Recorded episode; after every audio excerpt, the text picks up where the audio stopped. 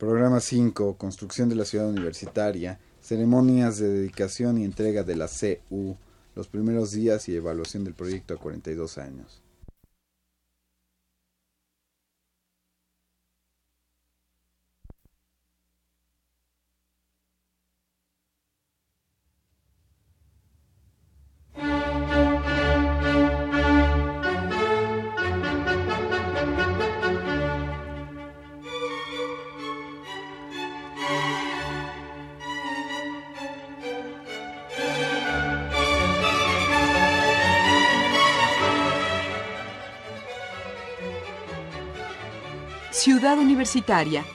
A 40 años de su construcción.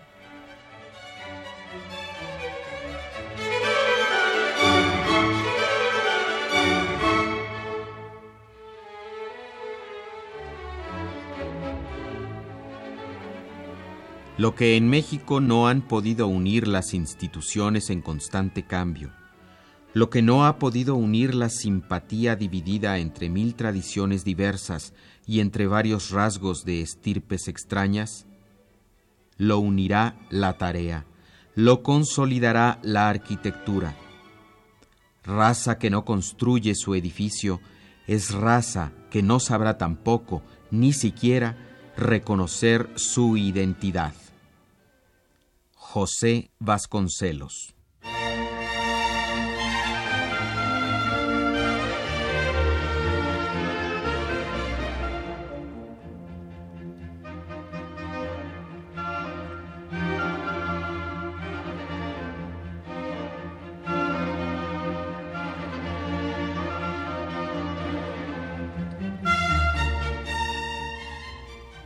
En este último programa de la serie, habremos de recordar el día de la dedicación de la ciudad universitaria, así como la fecha que marcó el inicio formal de actividades en este complejo.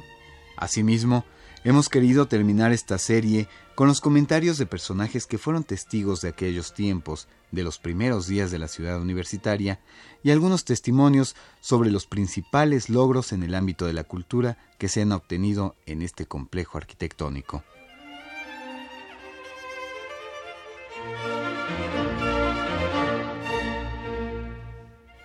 Diremos entonces que el 20 de noviembre de 1952 fue consagrado por nuestra Universidad Nacional Autónoma de México como el Día de la Dedicación de la Ciudad Universitaria. Con esta ceremonia se plasmó uno de los más viejos anhelos nacionales que alimentaron generaciones enteras de maestros y de estudiantes.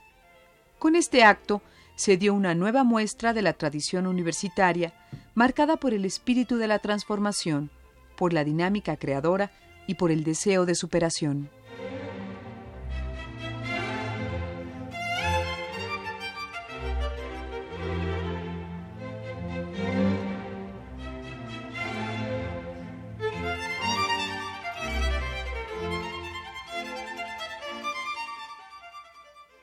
y creo que no salimos defraudados.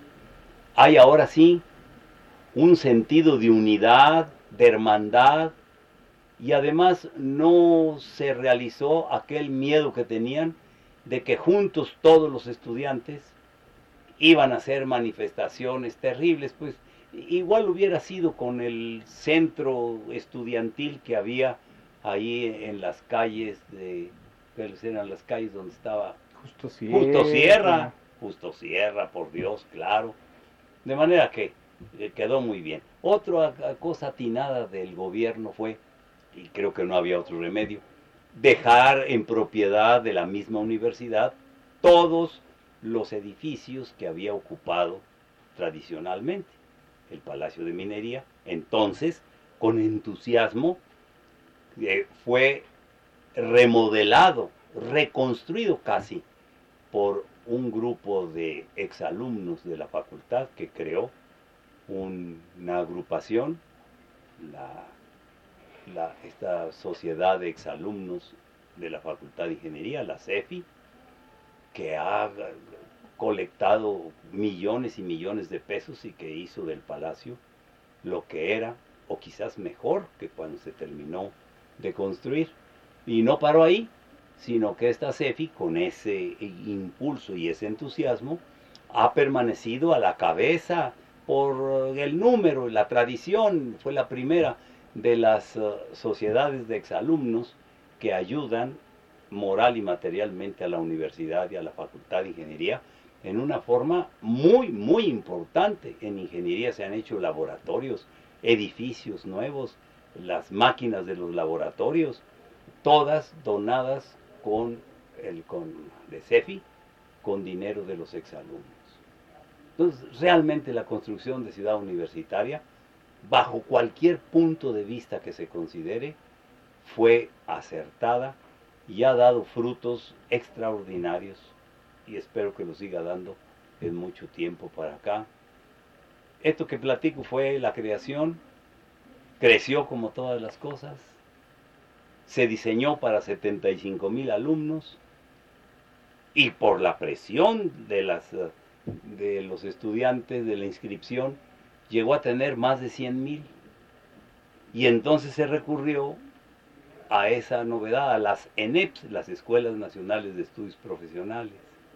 Para esto ya se habían multiplicado las preparatorias de una a nueve y se habían creado los SH, enormes cada uno de ellos, son cinco, pero son cinco de gran capacidad cada uno de ellos. Entonces, con la matrícula de la, del bachillerato, era necesario multiplicar varias veces la ciudad universitaria, y así se hicieron las cinco ENEPs, que ahora en realidad por su población, en cualquier parte del mundo, serían cinco universidades muy, muy dignas, pero que forman ese gran conglomerado científico de estudiantes que es la Universidad Nacional Autónoma de México.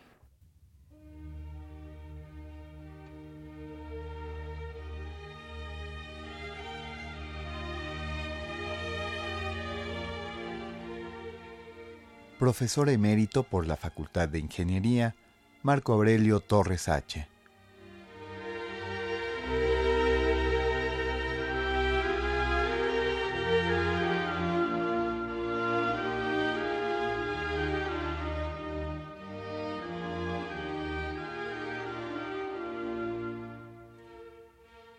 La construcción de la ciudad universitaria permitió después de muchos esfuerzos ver nacer por primera vez en nuestra historia la auténtica, la verdadera, la sola y única universidad mexicana. La inversión que implicó la construcción de la nueva ciudad ha redituado enormes frutos que han cubierto con creces el gasto y energía empleados para su construcción.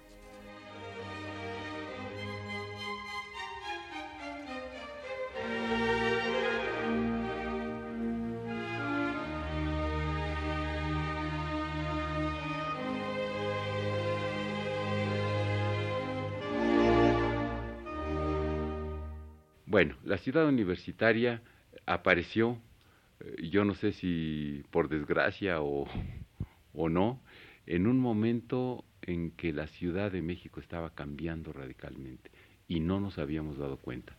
Y bueno, eh, yo tendré excusas siendo alumno o mi generación tendría excusas, pero los, eh, los grandes científicos de entonces tampoco se habían dado cuenta o no ah, habían tenido tiempo o capacidad para tomar eh, este, soluciones al respecto, pero la ciudad universitaria coincidió con la explosión demográfica, con el punto crítico de la explosión demográfica.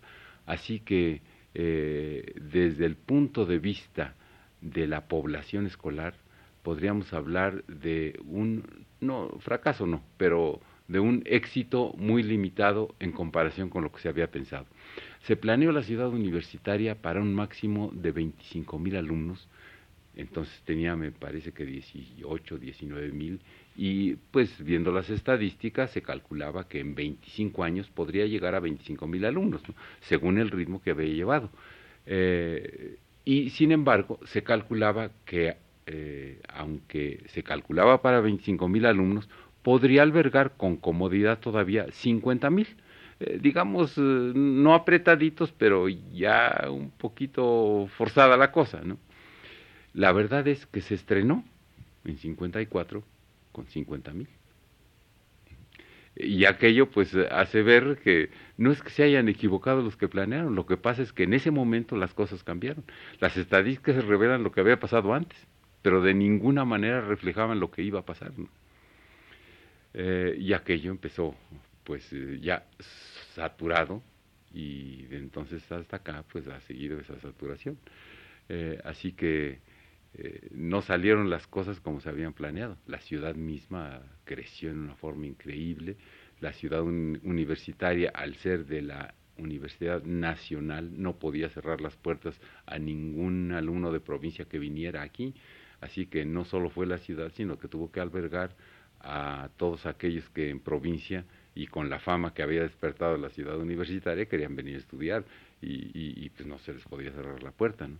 Eso dio problemas que inclusive impidieron que se aplicaran algunas normas que se habían pensado para la ciudad universitaria. Pronto los estacionamientos no fueron suficientes, en fin, hubo que hacer ampliaciones eh, casi inmediatamente, en fin.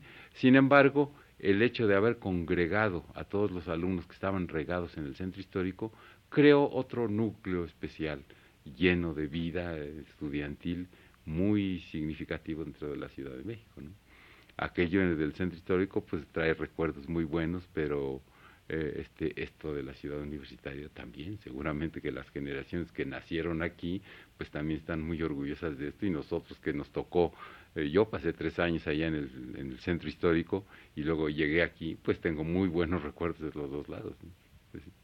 Y creo que ha sido toda una experiencia y que eh, es dentro de la historia de la arquitectura mexicana y dentro de la arquitectura internacional un punto específico que, que este, pasará a la historia como algo muy significativo de este siglo XX.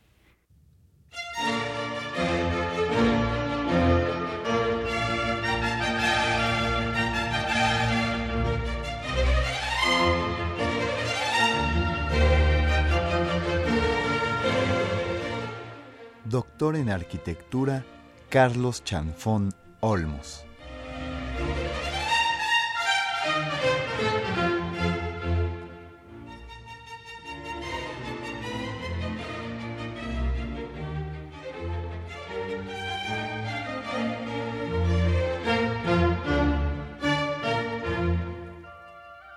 De este modo, el 20 de noviembre de 1952 se erigió como una de las fechas más importantes de la historia universitaria y de la educación nacional. Entonces, se abrió un nuevo espacio para las ideas y los hombres de razón. Se abrieron oportunidades para hombres y mujeres y para todo un país. La historia moderna de nuestro país, sin duda, quedó ligada al campus del Pedregal.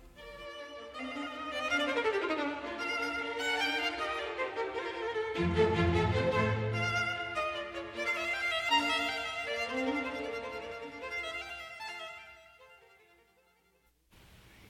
mi modo de ver, la enseñanza decayó ah, después de la primera generación de la ciudad universitaria, que es la, que, la fundadora, empezó a decaer. Cambiaron sistemas, modificaron algunos sistemas eh, los programas de estudio también sufrieron alteraciones. No los califico porque no los conozco a fondo, pero sí sé que el resultado es mediocre por los profesionales que se ven. Lo mismo que la enseñanza en preparatoria, en donde llevo ya 38 años consecutivos.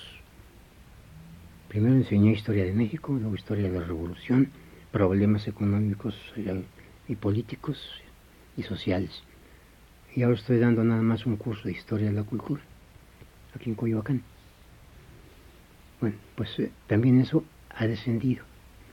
No digo yo que ha descendido por la calidad de los profesores, ha descendido porque la época está imponiendo algunos sistemas que ellos dicen que son de enseñanza, pero que yo creo que son nada más de información muy parcial de las cosas han fragmentado mucho los territorios, de las diversas materias culturales que se imparten. No han, no han sido peores que otros, pero los han fragmentado tanto que al estudiante se le pierden, ya no tienen el interés. esta cosa de los semestres también me parece que es un poquito antipedagógica. Habrá otros que argumenten lo contrario. A mí me lo parece porque implica seis meses, de los cuales tres o cuatro serán de actividad académica en el aula y el resto de pues consulta en biblioteca ¿verdad? o vagancia y se olvidan las cosas el, alumno no está ya, ya no está aspirando a distinguirse por su conocimiento entonces estamos en que sin refugiarnos en el conocido proloquio de que todo tiempo pasado fue mejor, tenemos que aceptar que los sistemas anteriores a los actuales, digo los actuales porque hay varios, y la voluntad de creación de las juventudes han cambiado. Y es muy natural. Antes no había la serie de artefactos tecnológicos que hoy le hacen creer al estudiante que todo va a ser muy fácil porque lleva una calculadora en el bolsillo o tiene una computadorcita en su casa. Y está bien usar esos recursos, son auxiliares de buena clase, pero la mayor parte de los jóvenes desorientados creen que ahí está la solución de su problema económico, de su empleo, para ser empleados, para trabajar, y se equivocan. En mi opinión, y claro, esto pues lo digo sin ánimo de molestar a nadie, en mi opinión, la tecnología moderna está deshumanizando al ser humano. Entonces, vemos que hay un, llamaremos decadencia, pues en relación con, con el humanismo de otros tiempos, de hace medio siglo, sí hay decadencia. Antes los clásicos eran, pues no contados, no eran limitados, pero eran los clásicos. Y sabía uno que tenía que conocerlos. Los clásicos en inglés, en francés, en italiano, en alemán, hasta en ruso, bueno, claro, traducidos. Hoy los clásicos no importan, hoy importa el, señor que inventó un método para hacer más pronto estados contables, digamos, ¿no? o para organizar lo que hoy disparatadamente llaman diplomado de esto o del otro, de aquello. ¿sí? Tecnocracia pura. Al tecnócrata lo caracteriza su falta de corazón, su falta de intelecto, su falta de sentido humano. Para no hablar de humanismo, que les, les queda muy lejos. Entonces todo esto, como está en el escaparate nacional e, y mundial, influye para que los jóvenes tengan otras aspiraciones. Y no piensen en sí mismos como en función de seres humanos perfectibles y creadores, sino en personas que van a necesitar ganar un sueldo para tener un estatus de vida determinado, en competencia con los que tienen mucho dinero y con la aspiración, parece que máxima, de tener el coche del año, eh, aparatos de televisión en su casa, refrigeradores, eh, decir, tener, tener, no ser que es lo que es trascendente, ser.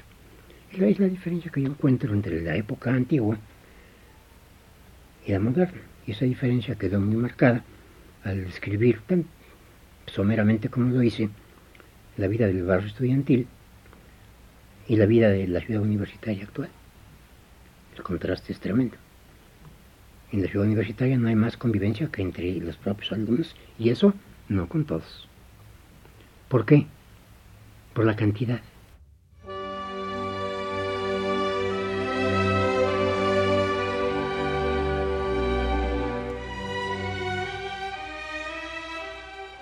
Maestro Arturo Sotomayor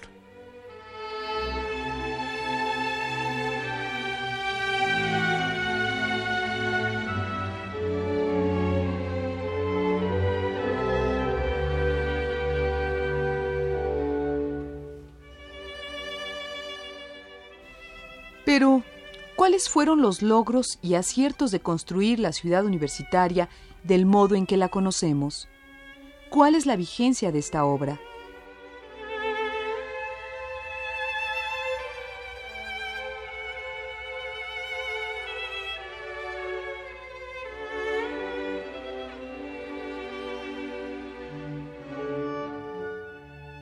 Pues mire, a mí me parece que la construcción de ciudad universitaria en el año de 1947, cuando empieza realmente ya a llevarse a cabo la construcción, y que se inicia en el 50, realmente parte por primera vez de ubicar a la universidad en un sitio creado ex profeso para llevar a cabo su tarea académica.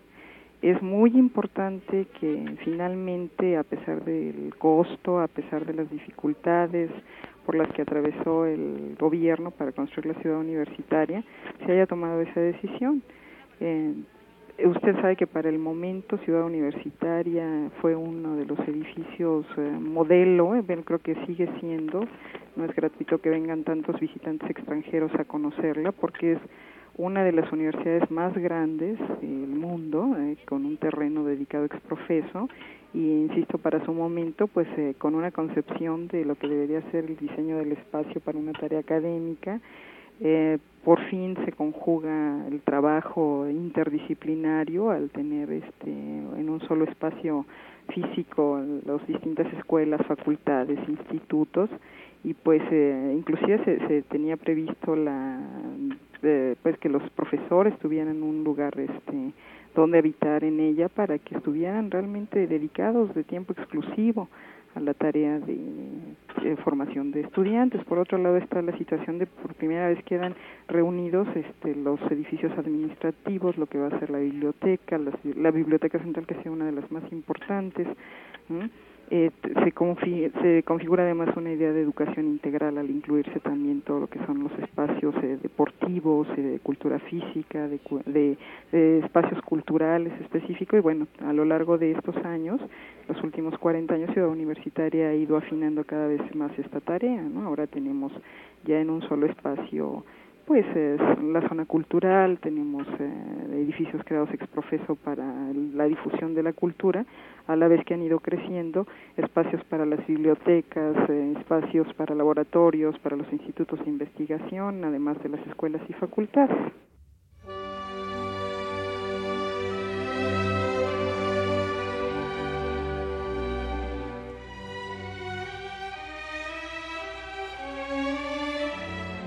Maestra Pilar Martínez, coordinadora del Colegio de Pedagogía de la Facultad de Filosofía y Letras de la UNAM.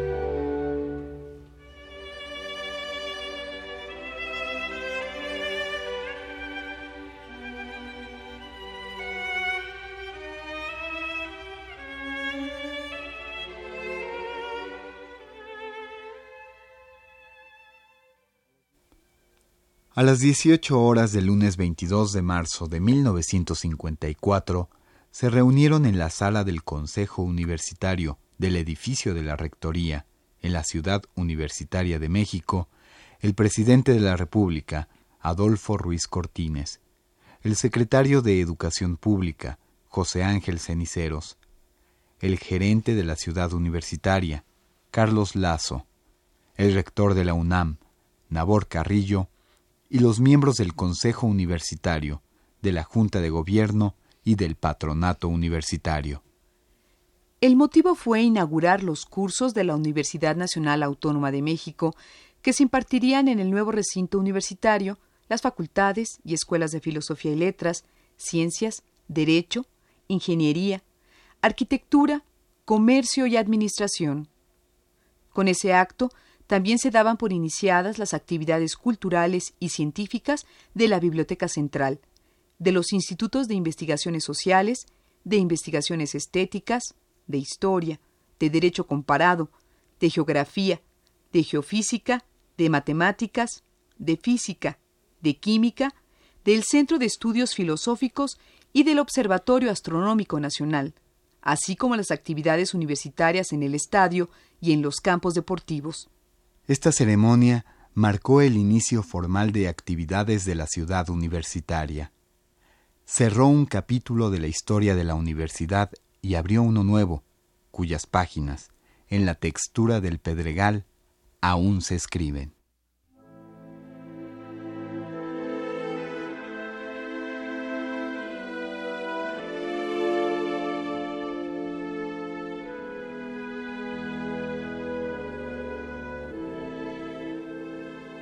Esta serie está dedicada a todos los creadores, anónimos y conocidos, que con su esfuerzo hicieron posible la construcción de la ciudad universitaria y a todos aquellos que aún la conservan y alimentan con sabiduría, fe y esperanza.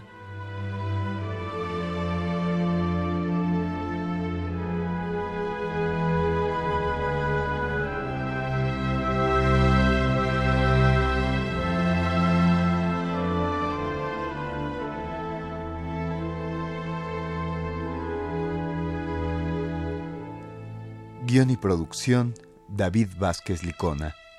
Voces, Susana Albarrán Méndez, Javier Platas y David Vázquez.